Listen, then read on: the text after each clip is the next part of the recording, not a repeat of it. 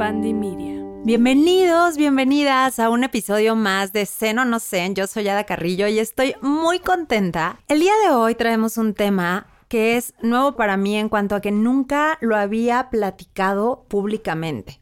Tengo muchos amigos que tienen hijos, que tienen hijas, pero realmente me he clavado más en el tema de la maternidad, ¿no? De ver cómo fungimos hoy en día el papel de mamás, mamás luchonas, mamás propositivas, mamás sin culpa, pero nos pareció muy interesante abrir la puerta al tema de cómo se vive el día de hoy la paternidad. Y para este tema tengo a un invitado especialicísimo para mí, que admiro muchísimo. Yo lo conocí en unas clases de natación y lo conocí haciéndole una trenza francesa a su hija. Y ahí fue donde dije, wow, o sea, la paternidad está muy cañona, quiero aprender a hacer esa trenza. Y a partir de ahí el recorrido de esta relación y de conocerlo y de observar su paternidad no ha sido más que de enseñanzas y admiración. Arturo Guerrero, papá de Isabela, abogado, ya después nos contarás más de eso, pero lo que me interesa es tu título en paternidad, Arturo. Bienvenido, estoy muy feliz y muy honrada que nos estés acompañando hoy. Muchísimas gracias por la invitación. Para mí es un honor estar acá y estoy muy, muy emocionado porque sabes que también te admiro en muchísimas facetas de la vida. He aprendido muchísimo de ti y me encanta esta labor que haces tanto en podcasts, en publicaciones, eh, con el uso de tus redes sociales, tratando de hacer que este tipo de contenidos sean un poquito más accesibles a quienes como yo estamos en un mundo godín, burócrata, y en la cotidianidad enredados en muchas cosas. Y el tema de paternidad, pues también es nuevo para mí y ese aprendizaje, si lo es para ti, créeme que para mí es diario. Entonces, este ha sido un proceso y un viaje en el que creo que no hay realmente un punto de llegada más allá del punto de partida. Y pues en eso estamos, aprendiendo juntas. Pues bienvenido, vamos a aprender justo porque, a ver, podemos dar muchísimas opiniones, pero nada como preguntarle a la fuente. Y te quiero preguntar primero, ¿te asustó el hecho de la paternidad a ti? Bueno, cuéntanos tantito, ¿tienes una hija? Tengo una hija de siete años. Ajá. Es una de mis maestras de vida y... ¿Te asustó? Fíjate, aquí, aquí tocas un tema muy, muy, muy interesante. De entrada, no. Y creo que eso es parte del problema. Ok. ¿Por qué? Porque muchas veces como hombre, como que te avientas a esto. ¿No? Y entonces pareciera que todo se va a acomodar. Y te pongo un ejemplo, a lo mejor un poquito alejado de esto y regreso para acá. Venga. Tenía un equipo de trabajo antes con dos personas, cuando mi vida era feliz y no lo sabía.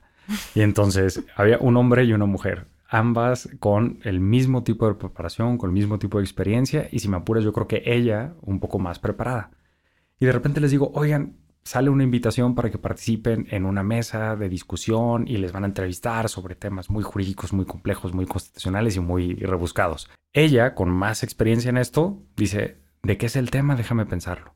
Y él, sí, por supuesto. Y entonces, esto creo que de entrada habla mucho de cómo a veces, por la construcción cultural, hombres y mujeres nos enfrentamos a distintas situaciones de vida.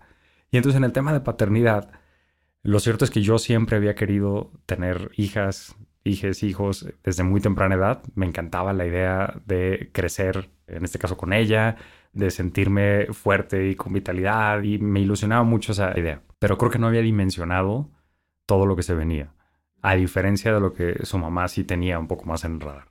Entonces, de entrada, no me asustaba tanto y después, por supuesto, que me aterró.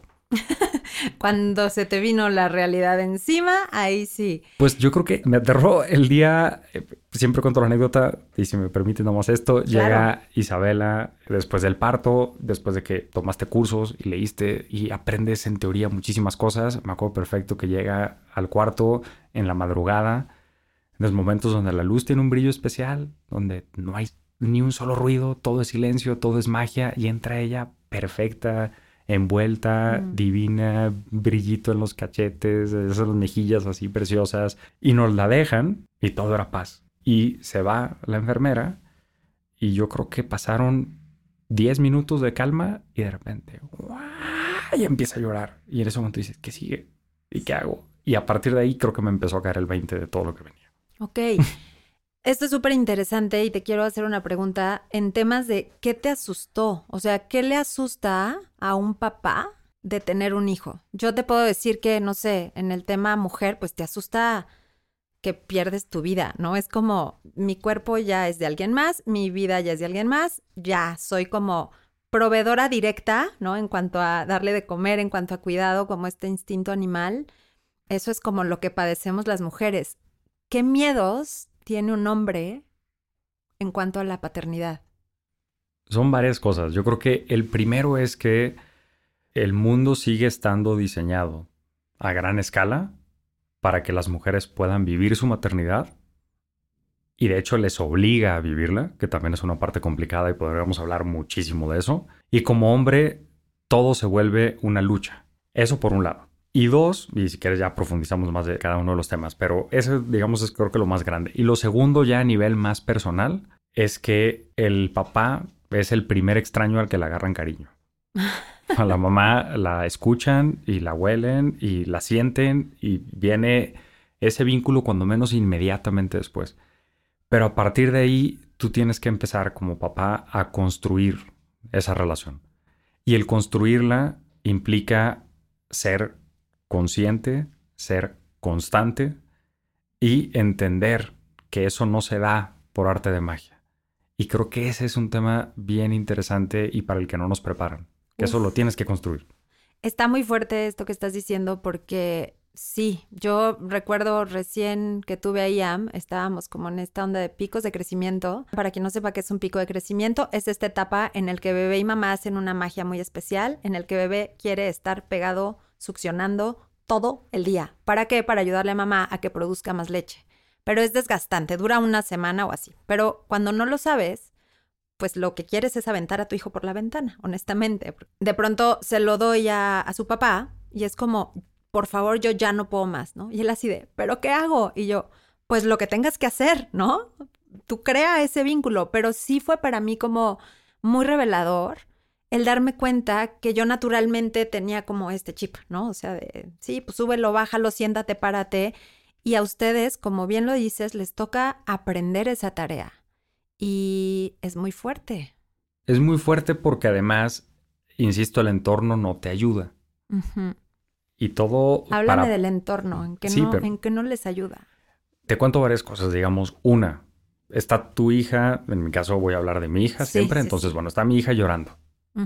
Y estás como papá cargándola en un lugar aleatorio cualquiera. Estás en un restaurante, estás en un centro comercial, estás en una reunión familiar, lo que sea.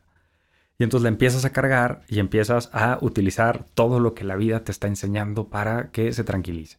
Que si le das palmaditas en la parte donde normalmente sentía el cordón umbilical para que sientes esas vibraciones, que si sentadillas, que si la subes y la bajas, y si le cantas y la aprietas, empiezas a poner en práctica todo. Pero de entrada tu entorno asume que no tienes la más remota idea de lo que estás haciendo. Lo cual no es del todo infundado. Hay una parte que es cierta, pero eh, pues eso se asume. Entonces empiezan a lloverte manos para tratar de ayudarte o para quitártela o para enseñarte.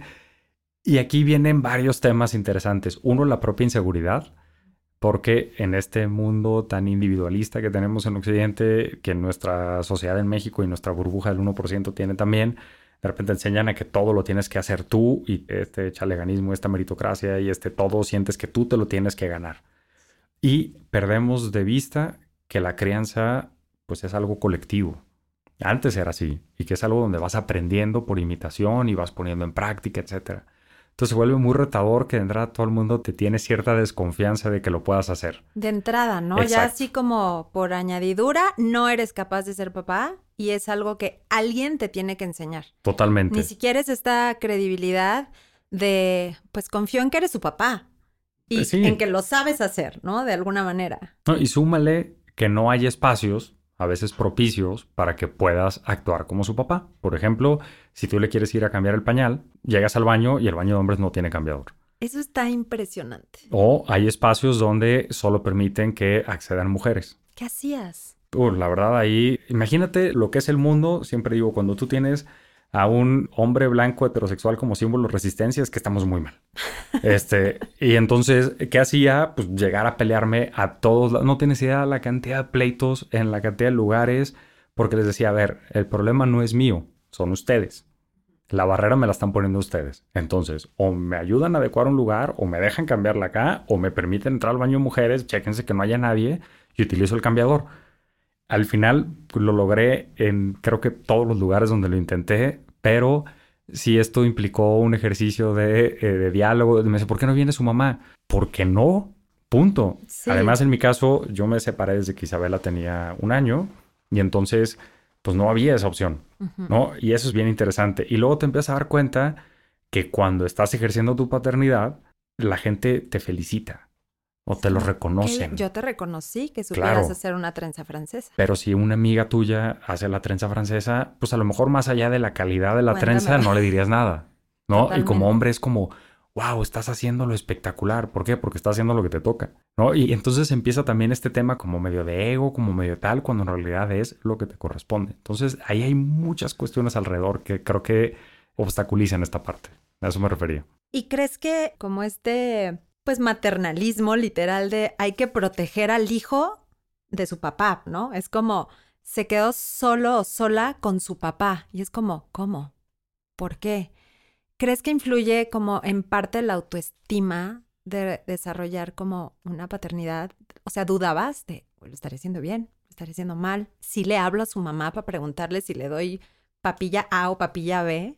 Sí, por supuesto que dudaba, y esto, digamos, de la mano de los problemas y de todo lo que representa, muchas veces la construcción cultural que tenemos de la paternidad es ese papá que aparece eventualmente y que cuando aparece o está cansado o llega a la parte divertida. ¿no? Entonces llega a jugar y llega a sacarte a pasear o llega con regalos. Y la verdad es que es muy sencillo tomar ese rol. Mm. Porque te involucra poco, porque te exige poco tiempo, porque no te requiere estructura. Y entonces, para mí el reto es, te pueden querer porque eres divertido, porque eres agradable, porque estás muy chistoso, porque traes muchos regalos, por lo que sea. Pero donde sientes la diferencia es cuando les transmites seguridad. ¿Y qué seguridad? Que es cuando se caen y se raspan, que vayan corriendo contigo. Hmm. Que si tienen un problema existencial, tú seas parte de su entorno para resolverlo. Y esa parte fue la que más me costó. Y entonces muchas de mis inseguridades venían de eso, de sentir que yo también era un entorno seguro para mi hija y que no solamente estaba su mamá, sino que también estaba yo. Y entonces era desde armar mi propia pañalera, no depender de la que tenía su mamá, a mi estilo, pero que ella supiera que si se mojaba, si se ensuciaba, si le pasaba algo, ahí estaba, que tenía el spray que le gustaba para las raspaduras, que tenía los curitas que a ella le gustaban con el diseño que ella le hacía sentir cómoda. Todo ese tipo de cosas.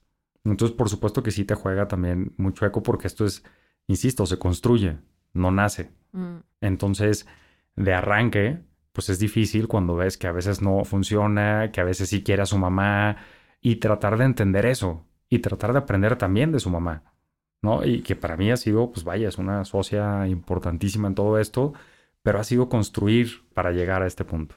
Me encanta, de verdad me encanta este tema, porque es un buen mensaje para nosotras también. ¿No? Como confiemos en la paternidad de nuestros hijos, confiemos en que esta figura que pudimos o no haber elegido tiene una responsabilidad. Y a los papás que nos estén escuchando, que pueden tomar esa responsabilidad y que pueden hacerla valer, ¿no? De pronto, esto que hablabas de la pañalera, ¿no? Es como, ¿ya me trajiste todo para los niños? ¿No? Está la ropa y está nananá. Es como, no, hazlo tú también. Tú puedes, tú tienes la capacidad perfecta y que tiene que ver con estos roles, ¿no? A la mamá le corresponde que esté el cambio de ropa, la mamila limpia, el chupón, y al papá le corresponde pasar por ellos y pasar la bomba. Totalmente. Y ahí creo que es interesante, hay muchos factores que juegan en todo esto, pero para mí uno que me movía mucho era, bueno, yo quería construir este tema con mi hija, yo quería estar ahí y ser ese entorno seguro para ella. Y en cuanto yo pedí eso y así lo platiqué con su mamá, su mamá también me lo exigía y no me lo exigía en un mal sentido, pero tampoco en uno de, oye, palmadita en la espalda porque lo hiciste. Es como, compadre, a mí nadie me felicita, ¿eh? O sea, buenísimo que sepas armar una pañalera, yo también. y listo. Y a mí nadie me dice, oye, wow, qué increíble, vamos a poner un monumento. No. Y en cambio yo llegaba, por ejemplo, a Culiacán con mi familia y veía todas mis tías así en masa de, qué buen papá es. ¿Por qué? Pues porque trae una niña y no ha muerto. No, pues no, o sea, caray, este, pues es lo que me toca. Y la verdad es que las niñas y niños están hechas para sobrevivirnos, y lo digo en buen sentido. Sí. Están hechas para que de repente se te caigan, para que se raten, para que se te olvide algo, para que se decepcionen de que el primer día de clases que me tocó llevarla a mí se me olvidó su lonchera y me vio con esa mirada de insatisfacción y decepción que pocas veces he visto en mi vida y ahí voy de vuelta y todo ese tipo de cosas mientras lo acomodas con el entorno laboral, que este es el otro gran tema, ¿no? Que el entorno laboral no está diseñado para apoyar todo esto. Cuéntame cómo viviste tú esa parte y qué te hubiese gustado en ese momento. Este yo creo es de los temas para mí más apasionantes en todo esto. Mm. Cuando yo estaba trabajando en un lugar, en una defensoría de víctimas de violaciones a derechos humanos, y el entorno era complicadísimo. Iban a ser Isabela y entonces yo tuve que juntar vacaciones con la licencia de paternidad que era pues, simbólica para tratar de tener un tiempo completo para estar con ella. ¿Cuánto era para ti un tiempo completo? Juntando vacaciones y nada. Logré juntar, haciéndome un poco tonto con los días y negociando ahí, juntando todo, licencia, paternidad, vacaciones, etcétera. Logré estar un mes en casa cuando nació. Y fue un montón. Fue un montón. Porque eres listo. Porque me la jugué con todo y eso, ¿no? Y entonces pues traté de acomodarlo. Y en eso me invitan a trabajar a otro lugar. Y ahí fue cuando dije, a ver, ya me están invitando, pues puedo tratar de negociar condiciones. Y entonces llegué y les dije, oigan, perfecto, me vengo, encantado, pero un día lo voy a trabajar desde casa. Y en las tardes, pues yo no estoy. Y era un puesto que quería muchísimo. En ese momento ya se había vuelto un objetivo para lo que yo entendía que era importante para mi carrera. Y en algún momento, la persona encargada llega y dice, nadie se puede ir, cuando hay sesión de este tema, ¿no? Yo no tenía ningún asunto en la sesión. Yo entendía, si yo tuviera uno, pues perfecto, me pongo de acuerdo con su mamá y listo. Yo no tenía asunto, yo no tenía vela en ese entierro y me conectaba a distancia, que además es lo que haces estando en la oficina. Te conectas a distancia, no estaba presencialmente en esa sesión. Y entonces agarré mis cositas, me dirijo a la puerta, paso a despedirme y me dicen, ¿qué haces? yo, yéndome como lo negociamos desde antes de que entrara a trabajar, porque tengo que llegar ahorita a bañar a mi hija y estar con ella en la tarde. Y su mamá cuenta con que yo esté ahí. Pues ahí nos vemos. Asumo las consecuencias y quieren mi renuncia, mañana la tienen ahí. Y me fui, pero ni siquiera lo pensé. Y fue un tema de, hay que empezar a construir eso. Y después me cambio de trabajo y me toca llegar con un equipo con el que estoy actualmente, negociar esto y con un entendimiento y un respaldo total. Y de repente paso a una responsabilidad de mucho mayor responsabilidad, mucho más difícil. Planteo el mismo tema, tiene una buena recepción, y además es en un órgano donde pues esto como que no se ve visibilizado, pero no solo eso, y esto es de las cosas que más voy a llevar en el corazón, sino que me toca ser parte de un equipo que empieza además a trabajar para generar estas condiciones ya a gran escala a nivel institucional. Mm. De hecho, trabajo un poder judicial de, la federación y se acaban de instaurar licencias de paternidad igual que las de maternidad. ¿Cuánto tiempo es una licencia de paternidad igual a una de maternidad? Tres meses. Antes era solamente de cinco días, después lo ampliaron a diez y ahora son tres meses pagados. Antes de continuar con Arturo, tengo una recomendación para esos papás que ya de tanto pensar, de tantas cosas en las que se ocupan, de tantas mochilas que hay que hacer, ya no saben en dónde tienen la mente. Nuestros amigos de Tiva Salud nos ofrecen idea. ¿Qué es idea? Es un suplemento que te va a ayudar justamente a la memoria, a que tengas mejor concentración, a que estas conexiones neuronales que requieren como de iluminarse en el cerebro se mantengan fuertes. Esto te va a evitar en un futuro problemas como Alzheimer, como demencia senil, etcétera, etcétera. Así que pruébenlo, no pierden nada, realmente son productos de altísima calidad, de ingredientes súper puros y nos va a ayudar a ser papás y mamás mucho más concentrados. Así que entre nativasalud.com, hay muchísimos más suplementos que estoy segura que sobre todo en este tema nos van a ayudar mucho en la paternidad. Y puedes entrar con el código SENONOCEN, con esto nos ayudas a poder seguir creando contenido y además tú te llevas un 10% de descuento. Así que espero que les sirva y regresamos a platicar con Arturo. Es que eso está impresionante, sobre todo como, uff, lo veo hasta como una salvación de matrimonios.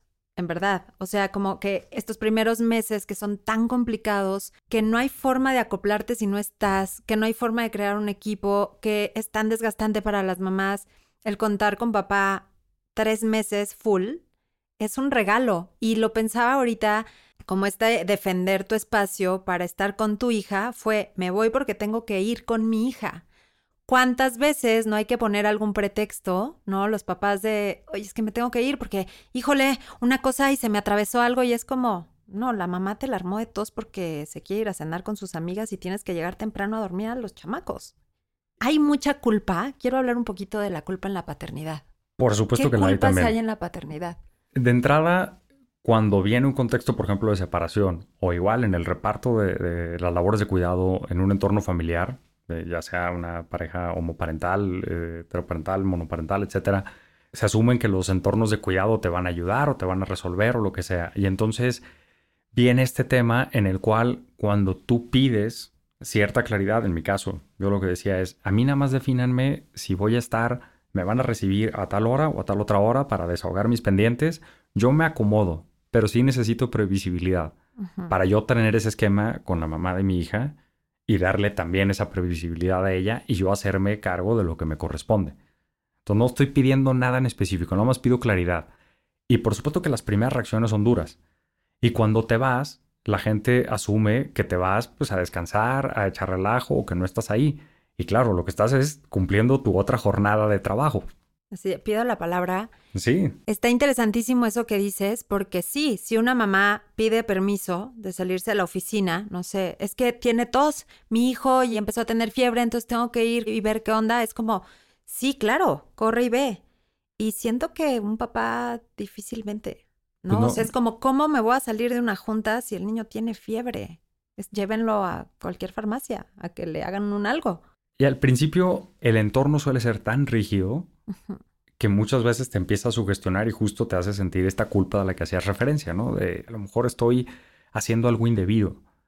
Y hay una frase que acabo de escuchar en un panel que me fascinó. Decía una mujer de Estados Unidos, se llama Samantha Power y fue representante Estados Unidos ante Naciones Unidas y estuvo en el Consejo de Seguridad y corresponsal de guerra, etcétera. Y está hablando de sus hijos e hijas y el cuidado que representa. Y decía, yo voy a entrar a la reunión del Consejo de Seguridad de Naciones Unidas y mi hija estaba preocupada porque no encontraba los tenis y me habló a mí y yo tenía que resolver las dos cosas. Y ella dice, nunca te compares de lo que sientes al interior con lo que tú ves al exterior de otra persona. ¿no? ella dice, tú ves a las personas muy resueltas, pero en realidad están sufriéndole y viviendo un montón de cosas.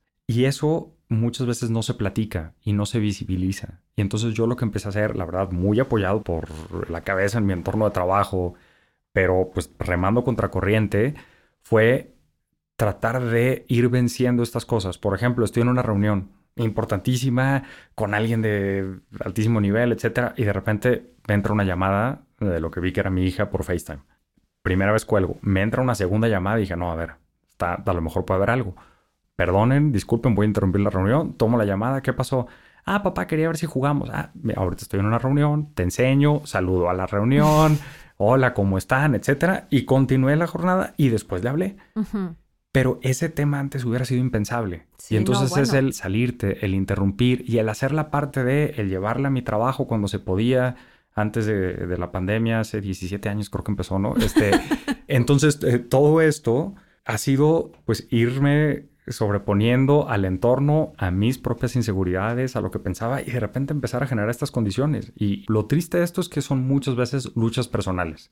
Lo reconfortante de esto es que pues, los resultados son muy interesantes. Tristemente no siempre están esos entornos de apoyo y no todo el mundo puede definir estas condiciones. Entonces, a quienes estamos en una posición de tratar de incidir, pues nos toca empujar muchísimo. Y empezamos por este tipo de espacios, platicando sobre estas cosas y poniéndolas al público para que otras personas vean que es normal, ¿no? Y que esto lo estás viviendo también. También uno de los motivos por los que te invité, además de admirarte muchísimo, es justo como para ver qué es posible, ¿no? O sea, para ver si hay personas que nos puedan escuchar allá afuera que tienen esta capacidad de hacer estas transformaciones, como que lo puedan ver. A lo mejor hay alguien a quien nadie se le había ocurrido que podían haber estos cambios, que podían existir como estos atrevimientos, ¿no? Se podría decir de exigir, ejercer tu paternidad en el entorno que estés, sin importar la hora, sin importar nada.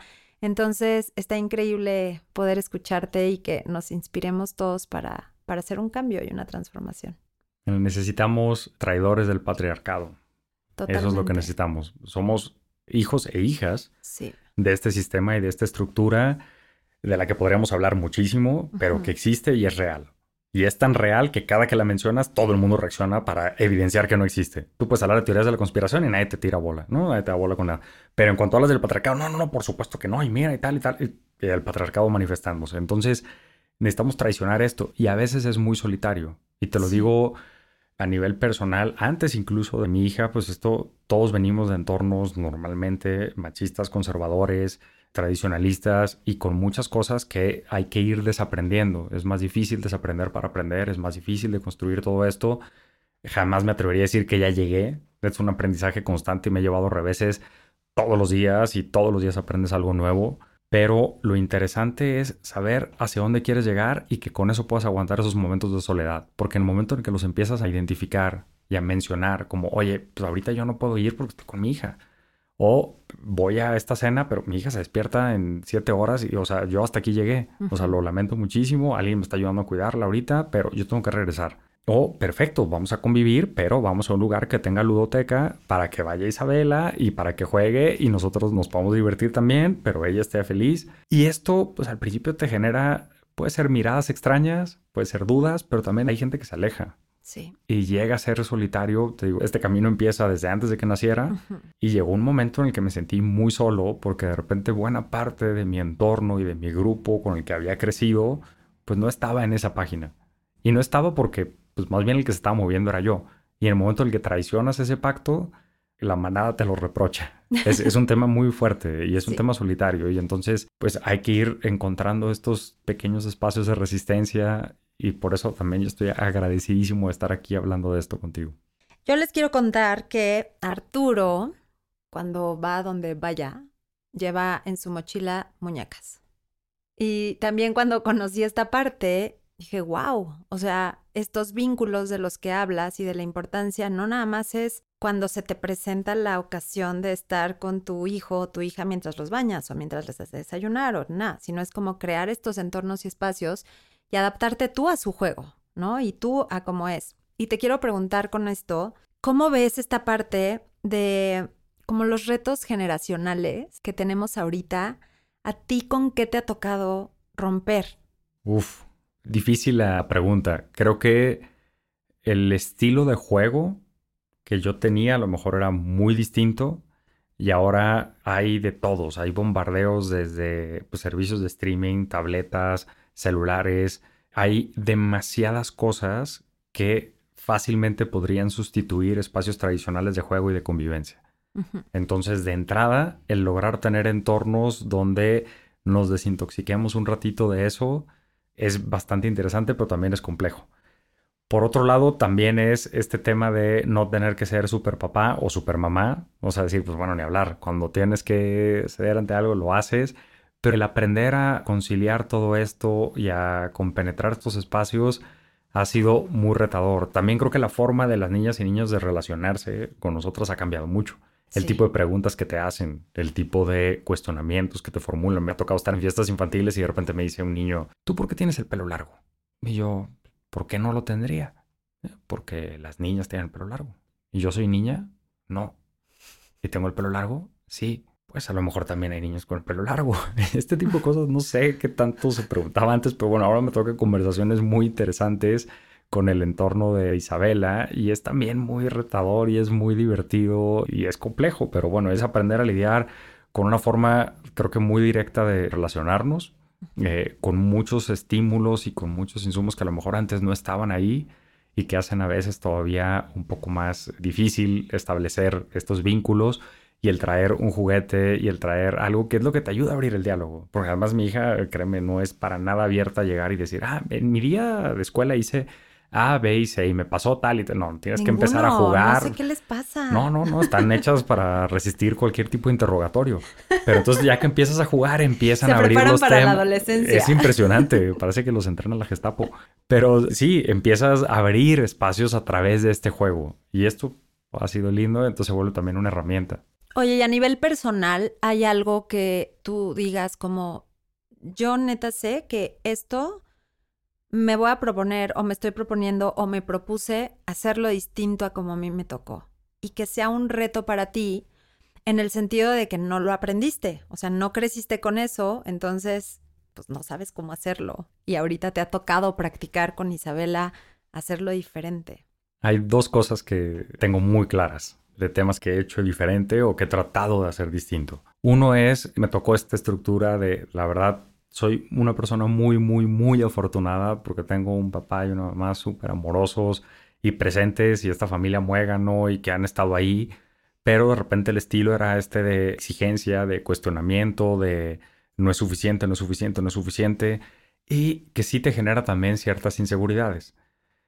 Por otro lado, la mamá de Isabela es de estas personas que se para con una seguridad y con una fuerza del mundo que me parece muy admirable. Entonces he ido aprendiendo también a yo transmitirle eso a Isabela sin reforzarle todo, ¿no? También cuestionarla, también hablar con ella, pero sí sin estarle transmitiendo este sentido de insuficiencia, ¿no? Entonces ese para mí ha sido un reto interesante. Y lo otro es que lo he tratado de utilizar en mi círculo cercano, en mis relaciones de pareja, pero también como padre el encontrar espacios de diálogo para establecer reglas, para establecer dinámicas, y el poder platicarlo, y de repente la crítica viene como, oye, es que pues a ver, son, son tus hijos e hijas y tienen que seguir reglas. No, sí, perfecto, pero las puedes explicar. Y mm. cuando les explicas, el entendimiento es totalmente distinto, porque no lo asumen irracionalmente, sino porque llegan a convencerse.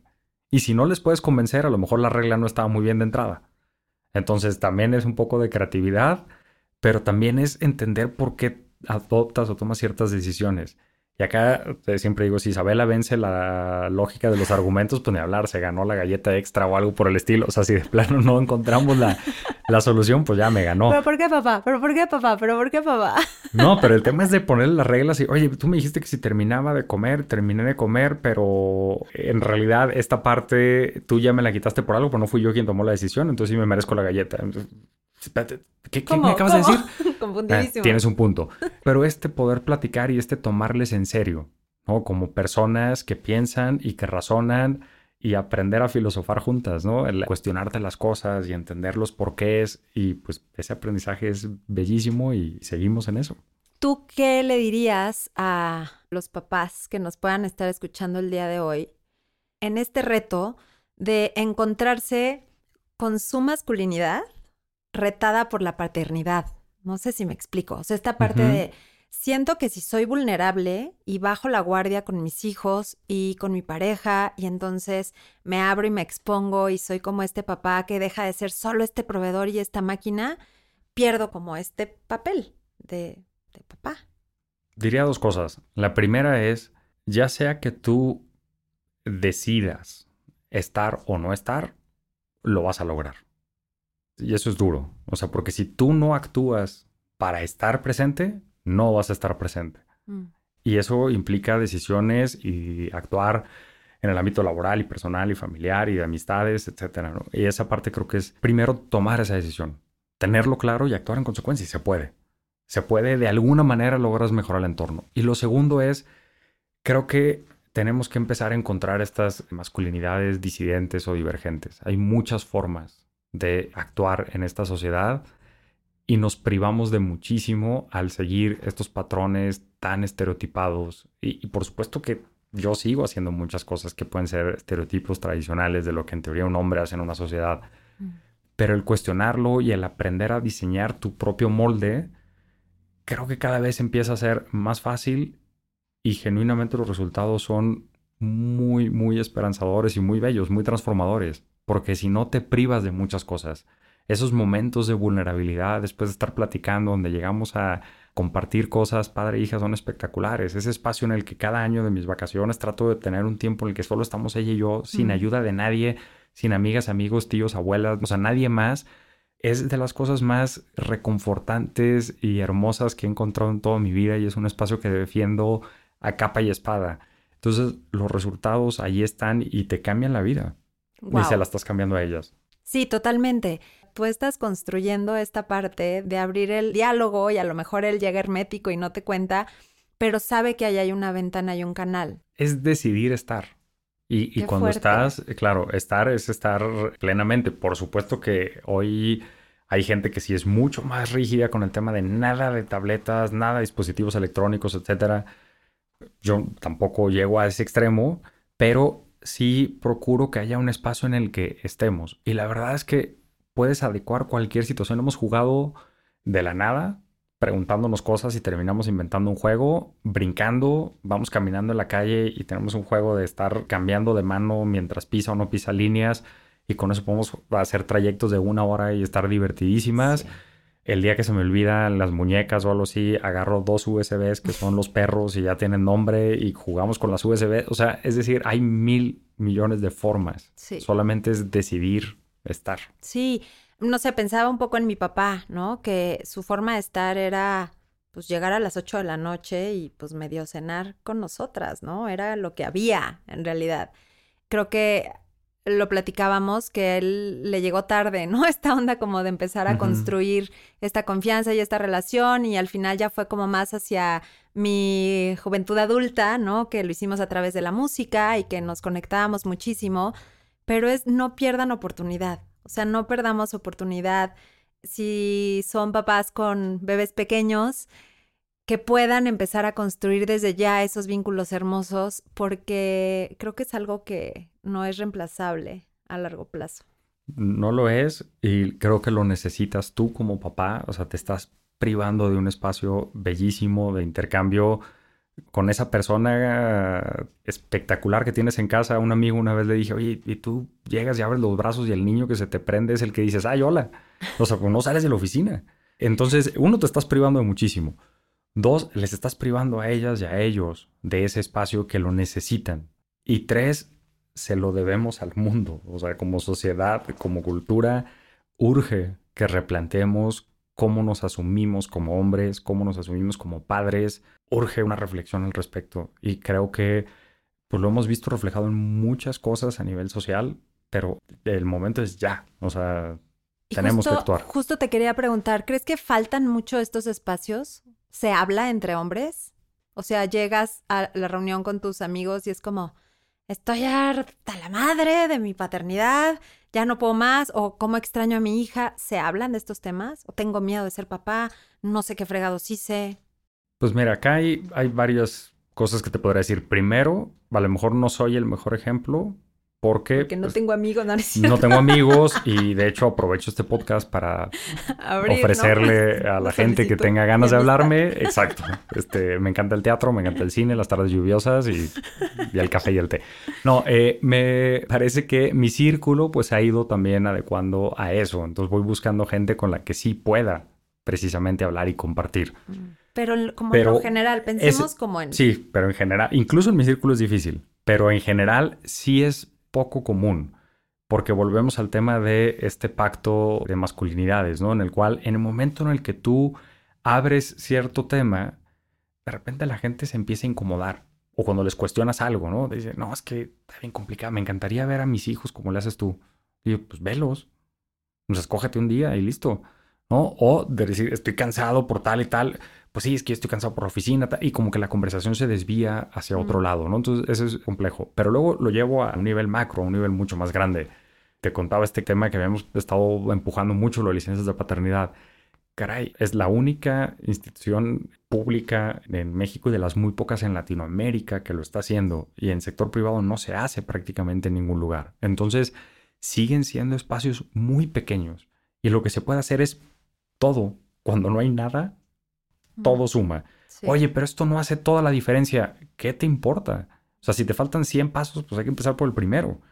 Y sin lugar a dudas, creo que un espacio fundamental es el entorno cercano, amistades, familia, y hay que empezar por donde se pueda empezar, pero sí falta muchísimo y es difícil. Sí, o sea, siento que hay muchísimos espacios de maternidad, ¿no? En donde expresamos nuestros miedos, lo cansadas que estamos de hacer como todos los roles y todos los papeles y trabajar y ganar dinero y enseñarle a tus hijos y estar presente y hacer ejercicio y comer saludable, pero también tener balance y entonces salir con tus amigas.